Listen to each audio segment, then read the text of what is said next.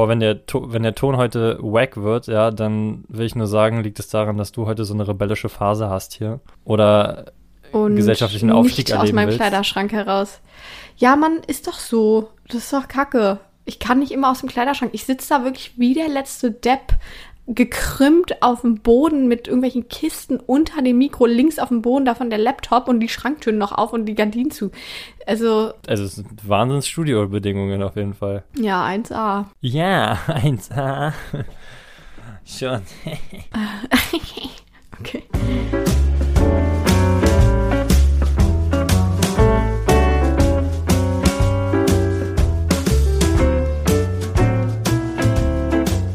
Back in the game. Hier ist wieder das Bildungsbuffet, ihr Lieben. Und ihr hört schon, oh, wir sind gut drauf hier auf jeden Fall. Und deswegen erstmal von mir wieder ein Hallo und von meiner gegenüberliegenden Seite wieder von Pia. Hallo. Meinst du eigentlich gut drauf, wirklich gut drauf oder so drüber gut drauf? Ja, so ein bisschen aus beiden. Es ist so dieses müde drüber, müde drüber, aber es ist auch so Müde. Sprach, Sprache, wo bist du? Es ist so dieses einfach müde drüber, aber auch schon gut drauf. Weil, wenn sind wir mal ehrlich, wir podcasten mal eine Folge aus einer Zeit, die langsam entspannt wird oder entspannt ist. So fair muss man sein. Aber ich decke gleich mal auf. Vielleicht haben es einige erwartet nach der letzten Folge. Heute geht es nicht um Modulprüfung. Wir konnten sie leider nicht ablegen. Es hat mich erwischt. Die zweite Welle, die Sommerwelle. Deswegen, Bedümsch. ja, geht es heute nicht um Modulprüfung. Aber Nein. Erstmal natürlich wieder zur letzten Woche. Wir haben ein bisschen über die Generation gesprochen, mit der wir jetzt arbeiten. Und aus der wir kommen. Auch so ein bisschen und verglichen. Und wir hatten ja schon mal so eine Folge, ne? Ja. Und irgendwo war sie ja ähnlich und gleichzeitig aber auch ein bisschen haben wir nochmal, glaube ich, andere Aspekte ähm, angesprochen. Ich wollte, es ist mir mein, ein dringendes Anliegen gewesen, nochmal dazu zu sagen, dass, ähm, da haben wir auch schon drüber gesprochen, dass ich halt danach irgendwie gemerkt habe, dass wir, wir haben jetzt nicht so richtiges Bashen gemacht äh, und haben schon auch herausgestellt, in welcher komplexen Welt die Kinder auch aktuell leben, also wenn man das jetzt so mit einem Satz sagen kann, dass ich aber auch mal so darüber nachgedacht habe, was auch in Artikeln steht und so weiter, dass ja Generation Z auch Fridays for Future zum Beispiel ist. Oder dass Generation Z zum Teil viel mehr sich für ihre eigenen Rechte und für Diversity und so weiter einsetzt, habe ich das Gefühl. So, dass sie zum Teil auch gerade Social Media einfach richtig krass positiv nutzen. Und wenn ich so darüber nachdenke, in meiner eigenen Schulzeit, habe ich mich, glaube ich, nicht für so viel eingesetzt, wie zum Teil die Kinder es heute machen. Ne? Da kommt es ja auch immer, ne? wir können ja auch nicht von der einen Generation sprechen. Ich glaube, wir hatten noch nie so eine vielfältige Generation auf eine Art. Und dass ich finde aber, dass sie auch sehr viel leistet und sehr viel leider leisten muss, glaube ich, um sich für ihre Zukunft einzusetzen, sei es Umweltfaktoren und so weiter und so fort. Das wollte ich jetzt hier nochmal sagen Ja, und auch appreciaten und einen Applaus hier. an die. Ja, Ja, du bist äh, mit. Bauchschmerzen aus dieser Folge rausgegangen.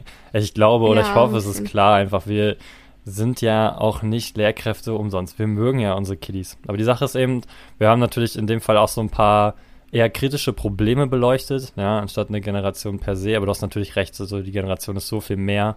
Genauso wie es schon in Ja. unserer Zeit auch so war, dass eben, wir haben es ja schon bei uns festgestellt, wie unterschiedlich wir aufgewachsen sind und was wir für Prägungen noch hatten. ja, natürlich. Wir beide können ganz andere, also so sprachlich ganz anders. Wir reden ganz irgendwie. anders. Also wir reden voll aneinander Ja, vorbei nein, eigentlich. Nein, aber ja, ja, ja, ja. Okay. Ja, aber das nochmal zur letzten Woche einfach, ne? Also man muss es wirklich klarstellen. Diese Generation ist super spannend, super interessant. Sie hat ihre Probleme, ebenso wie ihre Herausforderungen und Challenges, die wir auch hatten, aber halt auf einem anderen Niveau mit einer anderen Dimension. Und so ist es halt einfach. Ja, und, ich, ja, ich finde fast noch mehr, aber genau, auf jeden Fall. und Schule also, ist einfach so viel mehr, als eben in den Unterricht gehen und ein Material auf den Tisch Ja. knallen, wenn man dabei daran denkt, dass da eben Menschen vor einem sitzen, die eben auch tagtäglich mit verschiedenen Sachen zu knüppern haben. Jetzt hast du, jetzt hast du alles So, rechtlich das habe abgesichert. ich jetzt. Genau, Punkt. so, Kinder, wenn ihr euch jetzt was selbst holt am Dann holt Kiosk, einfach die neue Folge also rein. nicht über rote Ampeln, nett zueinander sein, keine anderen Hm. Leute abziehen. Jetzt habe ich mich abgesichert. Ihr dürft. genau. Okay, bevor wir heute wegdriften, haben wir natürlich wieder eine neue Folge heute am Start. Eine Folge noch, also die vorletzte, bevor es in die lange Aha. Sommerferienpause geht.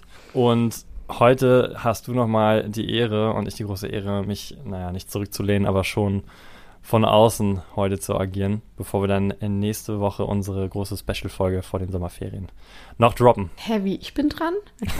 Ich habe mich gar nicht äh, vorbereitet. Äh, mein Partner fehlt. Ähm, ich, ich, kann, ich kann den Vortrag nicht Ja. halten. Ich wusste das gar Nee, nicht. Ich genau. weiß es seit einer Minute.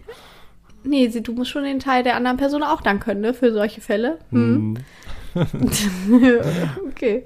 Haha, wow. Gut, ich bin dran, genau. Und zwar, Dominik, was ist dann, was passiert gerade akut in der Schule? Es sind Zensurenkonferenzen. Yay! 50 Punkte für Gryffindor. Genau, Zensurnotenkonferenzen, wie man es auch nennen mag. Äh, was wird da gemacht? Ja, klassisch äh, gehen Zensurenkonferenzen, sind eben nochmal abschließende Gespräche. Die Lehrkräfte haben ihre Noten halt festgelegt und üblicherweise kommt man dann eben mit den Fachlehrern nochmal mit den Klassenleitungen zusammen schaut, ob es eventuell nochmal Notenänderungen gibt, geschweige denn, dass man eventuell auch über Anträge nochmal debattieren muss, wenn Schüler vielleicht versetzt werden wollen, ja, oder ein Schuljahr wiederholen mhm. wollen, oder weil wir sind ja beide an integrierten Sekundarschulen, wenn es auch um die Auswahl der Grund- und erweiterten Kurse geht, die ja am Ende mhm. dann auch nochmal entscheidend sind für die Noten.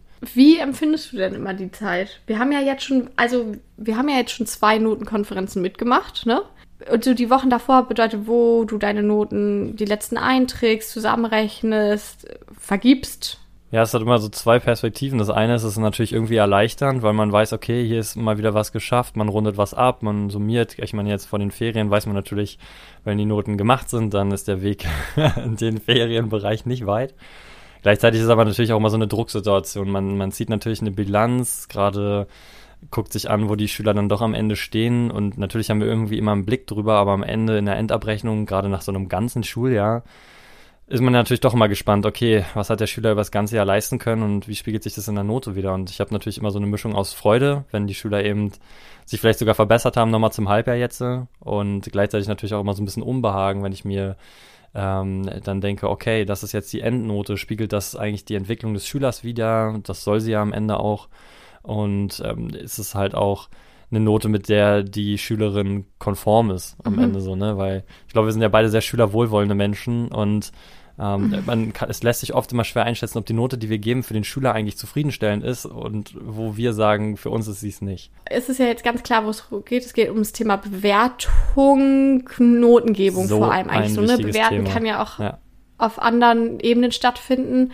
Genau, einfach dazu. Wir haben uns ja in der Uni schon mit dem Thema Notengebung grob beschäftigt, ne, mit Bewertung. Ich weiß, dass wir da vor allem im Sportseminar auch, ich glaube in Sportpsychologie, ähm, was zu gemacht haben. Und ich weiß, dass wir da alle noch nicht in der Schule waren und also vielleicht hatten vereinzelte Studis irgendwie, also Studierende Vertretungsjobs oder so, aber ich weiß, dass der ganz klare Ton bei allen waren, oh, Warum müssen wir Noten geben? Noten sind nicht objektiv. Es, spiegelt nicht immer das wieder, was die Kinder können. Es hat, kann ähm, negative Gefühle auslösen und so weiter und so fort. Dann jetzt aber denn die Frage, die sich dann immer wieder stellt, warum brauchen wir das unbedingt? Wir leben halt in einem, ja, in einem System, wo diese Noten, ich habe da ein bisschen Sachen zu gelesen, wo jemand total so notenverherrlichend war und so geschrieben hat, naja, es ist ganz wichtig als Rückmeldung für die Kinder. Da können wir noch mal später drüber reden, will ich gerne mal wissen, was du davon hältst. Mhm aber auch gesehen, vor allem habe ich das Gefühl in die Einordnung, ne? Und dieses, okay, kommt ein Kind aufs Gymnasium oder auf eine ISS mit oder ohne gymnasiale Oberstufe? Kann das Kind jetzt äh, ein ist im E-Kurs oder G-Kurs, halt erweiterter oder Grundkurs in Mathe zum Beispiel? Ist ein Kind, glauben wir, dass das kann es irgendwie normales MSA machen oder nicht? Kann es dann danach Abi machen oder nicht? Kann es mit diesem Abiturschnitt das und das studieren oder nicht? So, dann geht's ja eigentlich weiter. Wir kriegen im Bachelor eine Note, im Master eine Note. Bei uns hatte ich das Gefühl, war das jetzt weniger relevant, die Bachelor-Note für den Master. Aber ich kenne andere Studiengänge wie Psychologie, da ist es total ausschlaggebend. Und wenn du da nicht einen Megaschnitt hast von mindestens unter, weiß ich nicht, was das so war, 1,4, 5, dann haben, kenne ich Leute, die da den Platz nicht für den Master bekommen haben und äh, Wartesemester sammeln mussten. Und ich habe ein bisschen das Gefühl, das ist so der Hauptgrund. Aber ich habe nicht eine Lehrkraft erlebt, und da zitiere ich eine Kollegin, die meinte, oh, ich gebe gerne Noten. Dass wir alle vielleicht gerne natürlich gute Noten geben, ja, aber ja, grundsätzlich ja. dieses Thema Notengebung und Bewertung, da habe ich noch nicht eine Person erlebt die sagt, finde ich toll. Und ich habe immer das Gefühl, ganz genau zu wissen, was ich da mache. Ja, du meinst, die Kritik ist so ein bisschen, dass es sehr, also eine sehr selektierende Funktion einfach hat, immer im Schwerpunkt. Genau, wir können jetzt ja eigentlich mal sozusagen darüber reden, was ich wahrnehme, was mich, was stört mich eigentlich so an der Notengebung. Also, abge, also, also ich finde es halt schwer, eine Person mit einer Zahl zu bewerten. So. Ich will jetzt hier auch gar nicht in dem Podcast jetzt so eine Grundsatzdebatte aufmachen, weil man kann sich auch selbst, glaube ich, dazu belesen, warum also so welchen schlechten Einfluss Notengebung haben kann und aber auch einen positiven jetzt auf die Kinder, ne? Oder die Leute, die bewertet werden. Aber ich finde auch die Schwierigkeit für uns so dahinter und warum es uns so schwer fällt. Und vielleicht kannst du ja erstmal erzählen, was, warum dir oder was für dich Notengebung so schwer macht und was dir daran auch einfach nicht gefällt. Also ich bin ja beim Noten immer so hin und her gerissen, weil ich meine, die Alternativen sind halt noch nicht, sag ich mal, so viel erprobt. Ne? Es scheint irgendwie die, die pragmatischste Alternative zu sein in unserem System, mhm. um halt eben, ähm, sag ich mal, eine Evaluation, eine Bewertung vorzunehmen. Ich finde es insofern immer schwierig, als Referendar gerade auch gesprochen irgendwie, dass wir wenig Erfahrungen haben. Das heißt, uns fehlt so ein bisschen eine Range. Was ist eigentlich eine 1, eine 2, eine 3, eine 4, eine 5, eine 6 Wert so? Im Laufe des Referendariats kann man eigentlich schon mal so vielleicht vorwegnehmen als Tipp auch. Ich meine, man, man nimmt sich so grobe Sachen, die man natürlich auch den Schülern versucht transparent zu machen, über die man zumindest einen Rahmen stecken kann. Ich meine, eine 6 ist ganz klar, nicht anwesend sein, unentschuldigt fehlen, im Bestfall auch noch oder im Worst Case besser gesagt, den Unterricht massiv stören. Ja, also ich sag mal, so eine 6 bedeutet für mich alles dafür zu tun, den Unterricht irgendwie zu boykottieren. Ja, oder nicht mitzumachen, mhm. so. Das unterscheidet sich aber zum Beispiel ganz stark schon, wenn wir jetzt mal nur auf dieser Verhaltensebene und gar nicht auf dieser Leistungsebene sind, davon, dass jemand da ist, zuhört, mitschreibt, aber eben nicht weiter aktiv mitnimmt. Ja, die meisten würden sagen, das ist ausreichend. Das entspricht einer 4. Ja, so eine Sachen. Es fällt mir aber total schwer, weil im Endeffekt gibt es hier so viele unterschiedliche Arten zu benoten. Wir können das jede Stunde machen, dann ergibt sich am Ende eine große Poolnote, die aber bedeutet, dass wir jede Stunde jeden beobachten müssen. Das muss man sich mal ausrechnen. Ja. Eine Person auf 45 ja. Minuten guckt sich 30 Kinder an. Ich habe also im Schnitt nicht mal mehr als anderthalb Minuten pro Kind, theoretisch. Ja. Und auf der anderen ja. Seite können wir auch Stimmt. sagen, wir picken uns immer mal wieder jede Stunde jemanden raus, aber man hat eben gute und schlechte Tage. Also was ist mein Problem mit Noten? Sie sind ähm, schwer zu erfassen, ohne viel Erfahrung, weil wir einfach keine Bilanz mhm. haben. Und auf der anderen Seite sind sie eben ähm, wirklich sehr daran an den Kontext gebunden, in dem wir sie geben. Also eigentlich hast du schon viele Punkte angesprochen, wo es mir auch so geht. Und ich werde niemals vergessen, eine Fachseminarleitung meinte auch, geben Sie keine Noten, wenn Sie an dem Tag nicht gut drauf sind.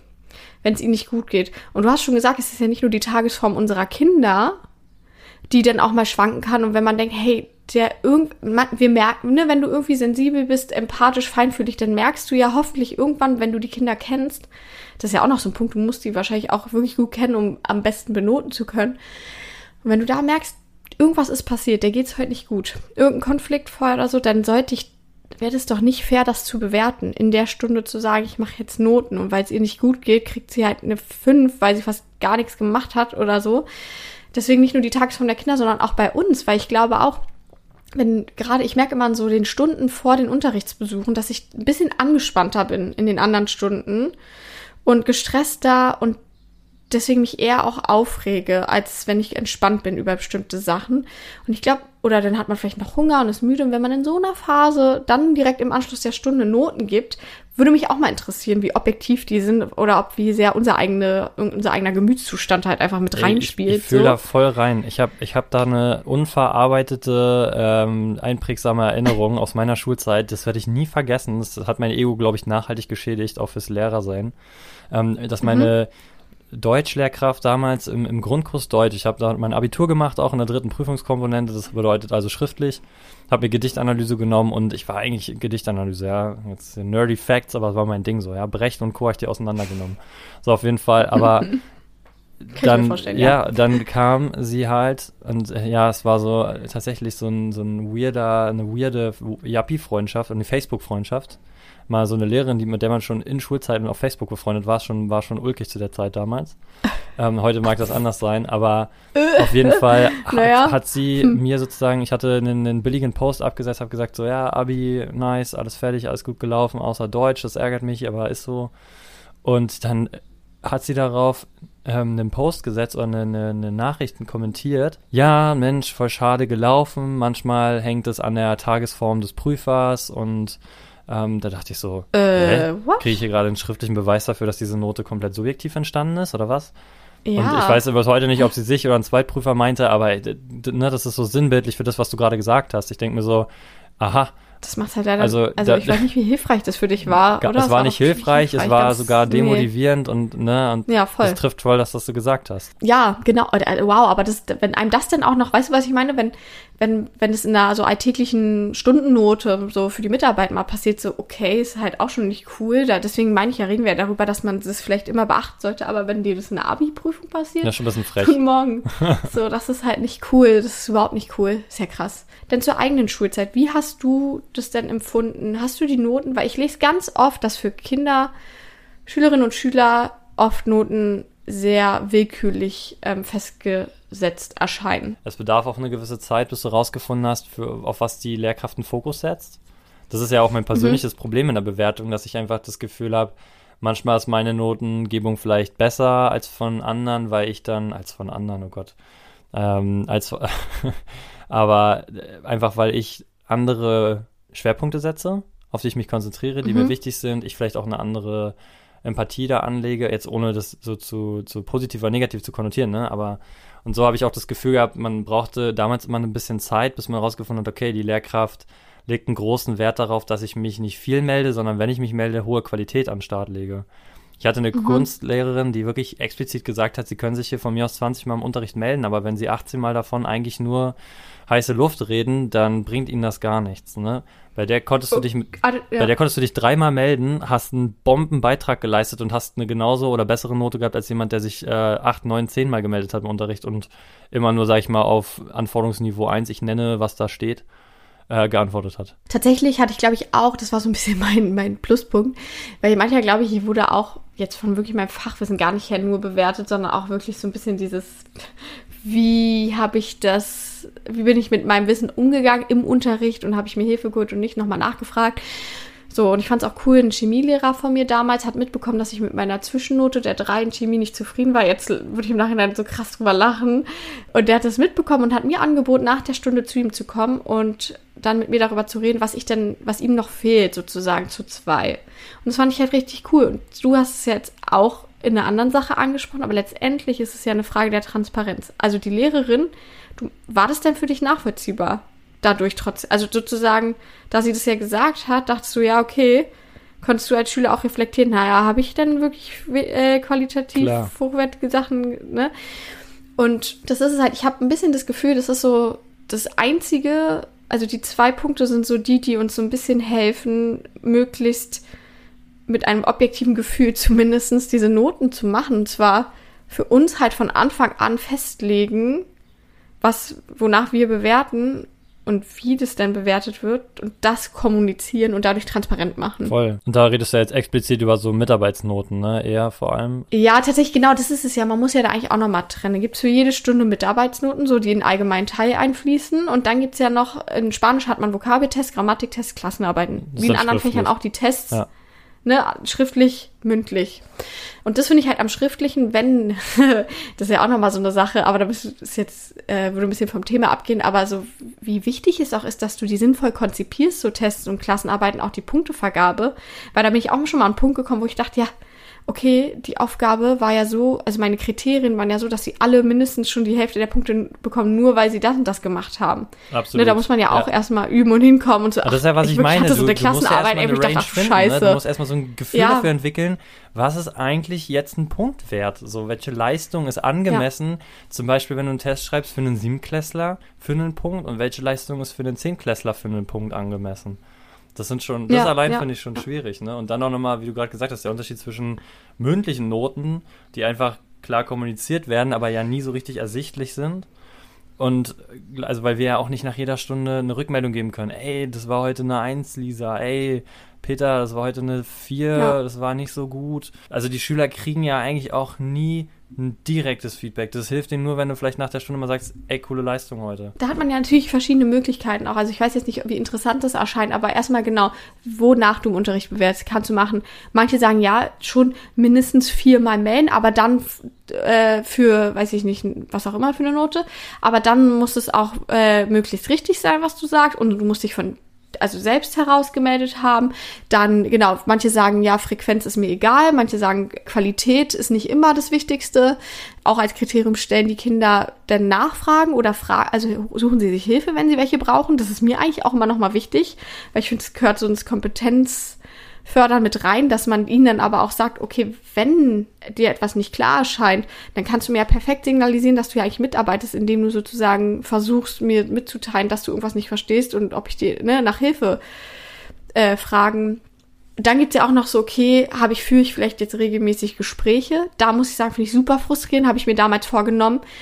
Geführt zeitlich nie möglich also immer, also ich habe es im ersten Halbjahr mehr gemacht und jetzt klar vor den Zeugnissen macht man es dann, aber ich muss sagen, so regelmäßig mal mit den Kindern zu sprechen oder so, finde ich, das geschieht so zwischen Tür und Angel mal höchstens. Oh, richtig gut heute. Ja, aber das ist auch so, was ist das für eine Aussage?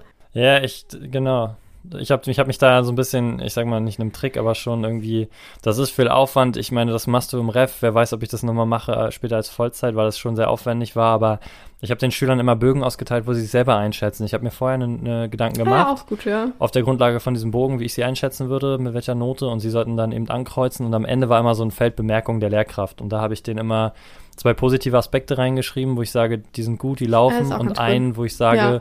dieser Aspekt würde dazu beitragen, dass sich deine Note auf das nächste Level hebt. So, da habe ich dann sozusagen Richtig das Gravierende cool rausgesucht. Genau, es war auch insofern super gut. Das Einzige, was ich halt sagen muss, was nicht erkennbar wurde oder was mir nicht klar ist, wie viele das dann wirklich sich auch zu Herzen nehmen und sagen, ey, cool, dass er mir so ein Feedback gibt, weil genau das ist das Ding. Ich glaube, wenn wir unge uns ungerecht behandelt fühlen in der Bewertung, also so wirklich ungerecht, dann machen wir was. Wenn wir aber per se eigentlich sagen, oder wenn wir so Schüler haben, die sich leider eben so selbst prophezeiungsmäßig damit zurechtfinden oder zufrieden sehen, dass sie eben in Geschichte eine 3 haben und sagen, jo, 3 ist eigentlich schon ziemlich gut, also mehr kriege ich da nicht hin. Und dann gibst du denen eben mündlich eine 3 und sagst so, wenn du eine 2 haben willst, dann musst du eben versuchen, gerade am Ende, wenn wir diskutieren, mehr mitzuarbeiten. Ich, ich weiß halt nicht, also das ist jetzt wirklich nur eine Vermutung ohne, ohne Beweis, ja, aber ich weiß nicht, wie viele Schüler wirklich sagen, okay, da, das ist doch mal eine Ansage, damit mache ich was. Ich weiß nicht, wie viele da so progressiv mit umgehen. Und auch das muss man bestimmt ich üben. Muss, ja. Genau, ich muss sagen, auch, ähm, ich finde es aber legitim, also ich glaube, da muss man auch nochmal unterscheiden, in welchem Jahrgang die denn jetzt sind und ja, absolut, wie man die natürlich. da auch heranführt, ja. ne? Und wie motiviert sie halt sind. Aber ich finde es gerade bei Älteren so in jetzt Sport, Oberstufenkurse oder so, so krass legitim, auch wenn die einfach sagen, so, ja, ähm, reicht mir vollkommen aus, wenn ich hier einfach bestehe oder mit einer 3 rausgehe. Und dann denke ich mir, okay, dann kann ich da, aber dann ist es trotzdem wichtig, dass sie sozusagen einfordern von mir oder verstehen, was sie dafür machen müssen. Und eigentlich ist doch völlig, ich hatte das selbst ein bisschen zur Schulzeit, muss ich sagen, dass ich, ähm, ich wollte natürlich überall am besten sehr gute Noten, habe aber für mich irgendwann erkannt, okay, Mathe, äh, Chemie und Geschichte waren jetzt irgendwie äh, nicht meine Bringerfächer so. Ähm, bei Mathe war ich irgendwann motiviert, weil ich die Lehrerin ganz cool fand oder wie sie den Unterricht gemacht hat. Und dann habe ich für mich aber auch so ressourcenschonend gesagt, da investiere ich jetzt nicht übertrieben. So, da gebe ich mir zwar im Unterricht schon auch Mühe, aber ich fokussiere mich halt auf andere und dann ist es ja auch eigentlich okay. Gleichzeitig, ich war schon so eine, die auch interessiert daran war, zu wissen, wie es was ich jetzt machen kann, um noch ein bisschen besser zu sein. Aber finde ich halt, gehört ja auch, das ist ja auch nochmal ein Punkt, den man dann akzeptieren sollte. Man muss halt, glaube ich, wir müssen dann aufpassen, dass wir nicht sagen, okay, der Person ist das egaler, dass man das so ein bisschen verinnerlicht und dadurch vielleicht irgendwie auch nicht so tendiert, trotzdem weiter so zu fördern und doch zu pushen, so, ne, was ja vielleicht doch auch Sinn, also nicht zu doll zu pushen, aber einfach weiterhin auch zu fördern und trotzdem versuchen, das größtmögliche Potenzial rauszuholen. Absolut. Ich wollte jetzt auch, also es hat mich auch überhaupt nicht demotiviert jetzt so, aber der Gedanke hat mir gezeigt, wenn man Feedback mit Schülern durchgeht und guckt, wo sie sich selber sehen, dann muss man, glaube ich, noch viel tiefer buddeln und viel genauer hinschauen, noch viel mehr ins Gespräch gehen. Und das ist natürlich alles super schön, was wir uns hier gerade sagen. Und wäre ja, natürlich alles genau. total toll. Wir wissen aber eben auch in dem 26-Stunden-Alltag von unseren Normallehrkräften ist das super schwierig und man nimmt, was man kriegt. Ja. Ich frage mich tatsächlich, wenn wir gerade so drüber sprechen, ich denke so ein bisschen an die letzten Monate und wie die Lehrkräfte, wenn ich mich über Noten mit ihnen unterhalten habe, damit so umgehen. Und es ist tatsächlich so, ich erinnere mich noch an meinen ersten Test, den ich geschrieben habe, wie ich eine Freundin angerufen habe und gesagt habe, den kann ich so nicht zurückgeben. Ich, ich kriege totale Gewissensbisse. Ich, ich glaube, ich habe was falsch gemacht und Mann, am Ende war mein Test, sage ich mal, von der, von der Ausgangslage her, so wie viele andere auch, so die gaußsche Glocke halt, ne? Du hast halt relativ dünne Anfänge und Enden, also so eins und zwei sind, sage ich mal, 10, 20, vielleicht, wenn du Glück hast, 30 Prozent. Das große Mittelfeld kommt dann mit dreien und vieren halt leider. Aber ich habe ja. so gedacht, oh mein Gott, ich, ich muss die total in die Scheiße geritten haben und ich sehe das aber, das siehst du ja bei den klassischen Tests anderer Lehrkräfte auch und du siehst auch den gleichen Gedankengang auch immer noch bei äh, erprobten Lehrkräften fünf ja, bis zehn Jahre später. Die haben eine andere Routine, weil sie sich denken, okay, hm, lief hier wieder nicht. Natürlich fragen sie sich auch warum, aber sie wissen mittlerweile, das ist irgendwie das Business, das passiert irgendwie. Und ja. aber es ist trotzdem immer das gleiche ja. Phänomen. Das ist auch, ne, das kommt ja auch mit der Benotung von Tests. Dann denkt man so, boah, zu leicht konzipiert, zu schwer konzipiert. Ja. So, wir beziehen das auch auf uns. Und es ist auch wichtig zu reflektieren. Und nichtsdestotrotz gibt es halt Kinder, die dann einfach auch nicht gelernt haben. Ja, ich habe dann auch in meinem Spanischkurs gemeint, so, ja, ich habe halt einfach nicht gelernt. Ich frage dann auch immer sehr gerne, okay, wie sie den Test oder die Arbeit fanden. Und dann sagen halt auch manche, das finde ich halt auch positiv reflektiert, so, ja, hätte ich gelernt, wäre einfach gewesen. Ach, ein bisschen zu also positiv, so, aber ja.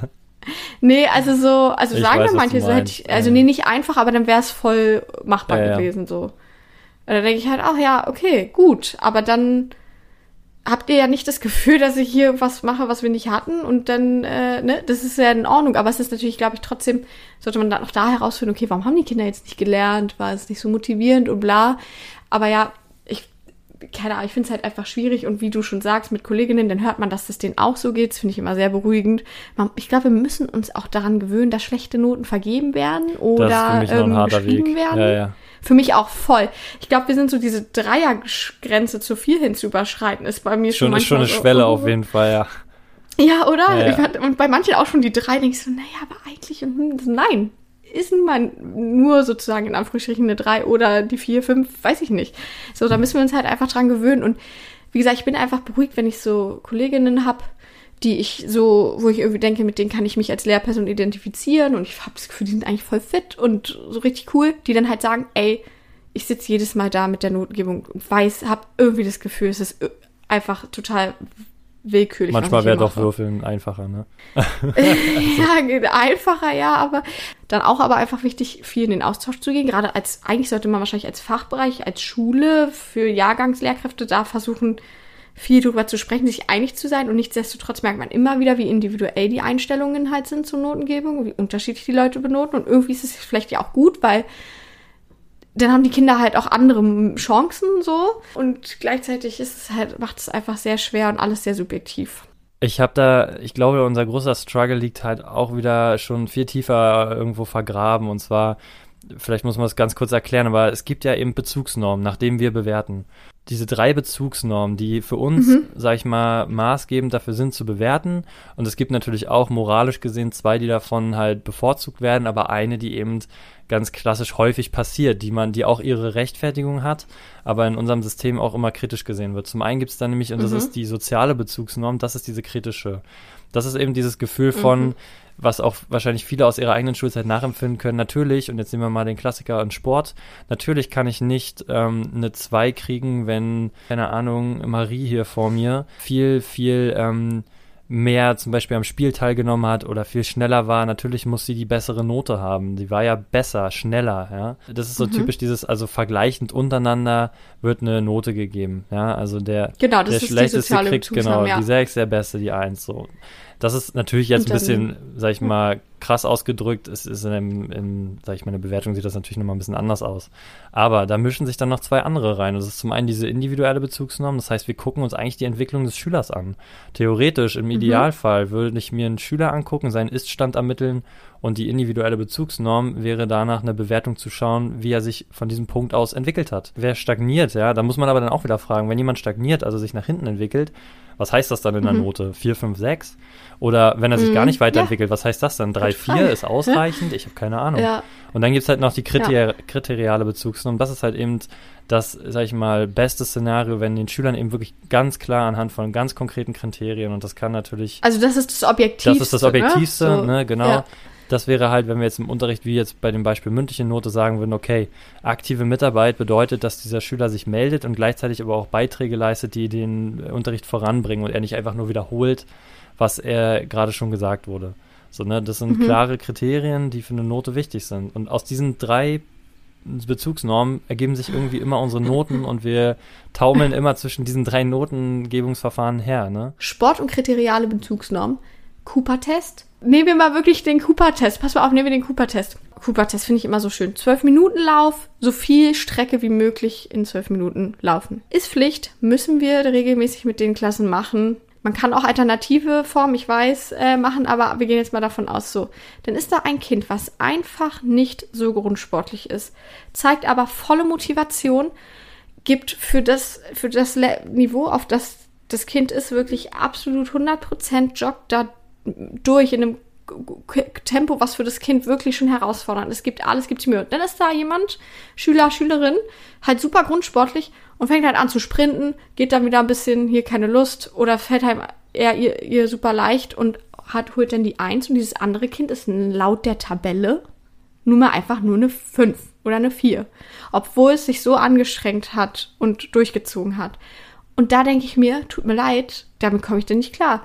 Und da geht man dann wieder in diese, ne, okay, so eine Noten gibt's und dann rutscht man ja wieder in diese sozial, äh, individuelle Bezugsnorm, wo ich sage, naja, aber ey, die Leistung war so super, die, die er oder sie erbracht hat und eigentlich müsste ich dafür die Note geben, ja, so, ne? Genau. Naja, doch, es sind halt verschiedene Herangehensweisen, ne, die die Note dieses Kindes verändern würden. Das ist ja auch in der Uni schon immer Thema. Ich muss sagen, was ich jetzt eigentlich nur trotzdem positiv finde, ist, vieles wird nachvollziehbarer.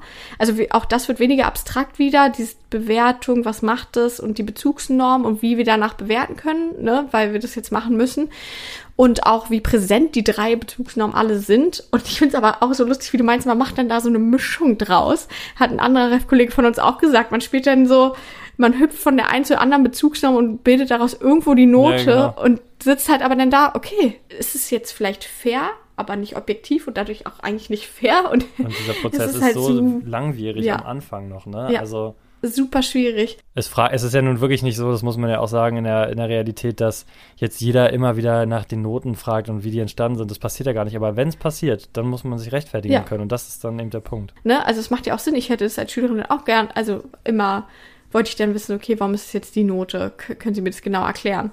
Und es ist ja total, macht ja auch Sinn. Und ich glaube, deswegen ist das Allerwichtigste, dass man für sich ganz klar versucht am Anfang, einfach für sich das so klar zu machen, dass man es dann begründen kann damit. Aber das, was du sagst, das ist halt in den letzten Monaten erst passiert. Und ich finde auch immer noch nicht, ich bin immer noch nicht zufrieden damit. Absolut nicht. Also auch allein, wie viele verschiedene Bewertungsbögen man jetzt schon hatte und immer wieder festgestellt hat, wo die Haken. die Systeme, ich glaube, da alle, die das irgendwann mal ans Ref kommen, war wieder immer, ich habe fünf Millionen Mal mein System geändert. Von Plussen, Strich, Minusse irgendwie Smileys, nach jeder Stunde. Noten direkt. Nur einmal die Woche ja. Noten, nur so und so die Noten, dann direkt Notenpunkte, so Noten, genau, Smileys kann man auch machen. Man kann, äh, wie gesagt, diese Striche gesammelt, abfotografiert und dachte ich auch, okay, was ist das jetzt, was sind das jetzt für Noten? Ich glaube, da müssen wir sagen, dass das hoffentlich irgendwann routinierter wird, aber dass es nun mal einfach was Blödes, eine blöde Aufgabe in unserem Job ist. Das Ding ist, wir müssen ja nun mal Noten geben. Absolut. Ja. Ich finde, das ist halt schon wichtig, dass wir uns darüber auf, also so, ich finde, zu sagen, ja, müssen wir halt, deswegen rede ich da jetzt nicht drüber. Nein, ich finde, es ist schon wichtig, darüber zu reden, eigentlich auch laut zu werden, in der Hoffnung, vielleicht ändert sich ja irgendwann mal was in diesem Bildungssystem dahingehend mit Notengebung.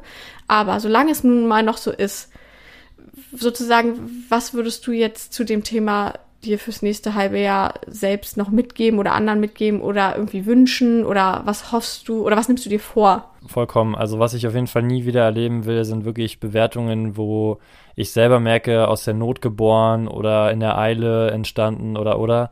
Auch für das eigene Gefühl ist es sehr wichtig, sich klar zu machen, wie und warum gebe ich genau diese Note. Also es wirklich einfach halten, weil je komplexer, desto schwieriger wird es, desto un, sag ich mal, pragmatischer wird es auch für später. Aber es ist sehr wichtig, sich genau klare Gedanken zu machen. Fürs Gewissen finde ich das sehr wichtig. Es nimmt einem sehr viel emotionalen Ballast auf jeden Fall. Und gleichzeitig ist es aber auch für mich so, dass ich mir vorgenommen habe, eigentlich auch nochmal mit den Schülern mehr ins Gespräch zu gehen. Wenn mhm. ich sage, mhm. was, oder wenn ich hätte gerne mal, das habe ich nämlich einfach nicht gemacht, ich hätte gerne mal von Ihnen eine Vorstellung, ein Bild, was für sie sozusagen eine gute Mitarbeit in der Stunde bedeutet. Ähm, weil es ist natürlich nun mal so, Noten sind irgendwo auch leider häufig der Motivationsfaktor für viele in Fächern, in denen sie halt nicht so gerne sind. Wir müssen dann aber hier trotzdem einen fairen Weg finden, dass hier eine Note bei entsteht, die auch wirklich das widerspiegelt. Das lernst du nicht im Studium, das lernst du tatsächlich bisher im Referendariat. Man beschäftigt sich mit der Thematik Bewertung, aber da, das gibt halt einfach kein Rezept. Und wie du sagst, ich glaube, diese Vorhaben, ich habe mir auch vorgenommen, mit den Kindern mehr ins Gespräch zu gehen, es von Anfang an transparent zu machen, vielleicht immer wieder darauf hin zu verweisen, gucken, dass es für sie nachvollziehbar ist, nachdem sie auch selbst gesagt haben, was sie denn glauben, was so eine gute Mitarbeit ausmacht. Man muss trotzdem seinen eigenen Weg finden und auch, man kann auch dazu stehen, dass man sagt, nein, mir ist es wichtig in der Mitarbeit, dass das und das passiert. Das finde ich, muss man, da muss man sich auch dran gewöhnen, weil es ja nicht den richtigen Weg gibt. Aber genau das sind so all die Sachen, die ich mir vornehme. Nochmal mit den Kindern besprechen, für mich absolut klar machen, richtig verschriftlichen, vielleicht auch mal so ein mit an den Hand der Notenpunkte, ne, das ist eine 1 plus, das ist eine 1, dass man das mal so verbal, also verbalisiert hat, verschriftlich hat. Und ich, und ganz ehrlich, ich finde, im Notfall, dann gebe ich da halt den einen Punkt mehr. Da bin ich auch so, da denke ich mir, ne, ich finde im Zweifel immer für den Schüler, die Schülerin. Sowieso. Das kann man noch mal dazu sagen. Also nach der Folge würde ich mir tatsächlich fast wünschen, dass wir eigentlich im nächsten Jahr, da können gerne auch Leute, wie gesagt, Ideen zu droppen, wenn sie noch Vorschläge haben, was sie sich gerne wünschen würden im Podcast. Mhm. Aber auf meiner Liste stehen immer noch irgendwann mal Schüler, Schülerinnen hier im Podcast zu haben, um mal genau über sowas zu sprechen. So Themen, Ja, die, die halt wichtig wären. Und natürlich auch Eltern, ja, auch die, die immer häufig an Noten interessiert sind.